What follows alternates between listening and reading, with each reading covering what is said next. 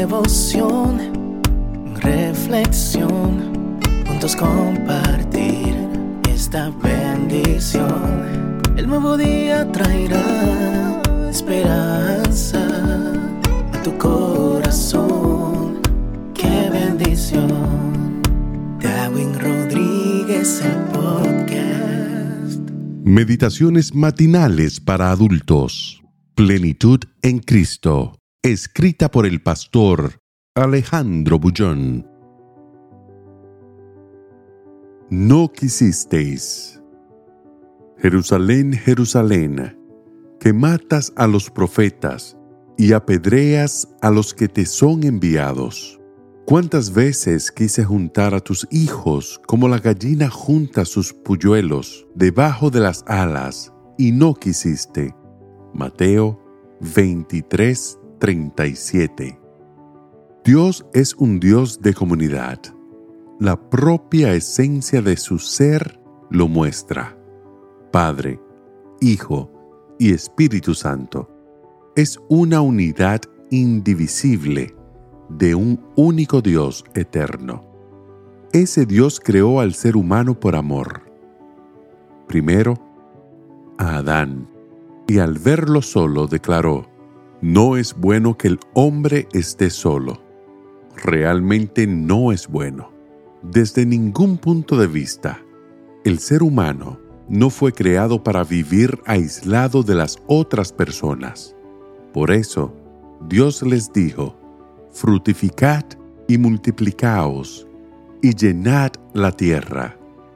Dios quería tener en esta tierra un pueblo peculiar y especial, que viviera unido. El factor de su unidad sería el propio Dios. Desdichadamente, el ser humano se apartó del Señor y el resultado fue la fragmentación. Empezaron las acusaciones, las agresiones y la división. La historia bíblica muestra que cada vez que los seres humanos volvían los ojos a Dios, se unían, y cuando se apartaban de Él, se dividían. Sucedió con Caín. Se alejó fue a un lugar distante, se apartó. El pecado lo llevó a aislarse. Pasaron los años. Vino el diluvio. Una familia se unió. El elemento de la unión era Dios. Podrían haber sido muchos más los que se unieran, pero no buscaron a Dios. La comunidad de Dios nunca está cerrada, no es exclusiva, no hace diferencia entre los seres humanos, basta creer. Después del diluvio, los seres humanos trataron de formar una comunidad. En lugar de tener como elemento de unidad a Dios, escogieron colocarse en contra de Dios. ¿Cuál fue el resultado? Confusión, desorden y fracaso. Así terminó la historia en Babel.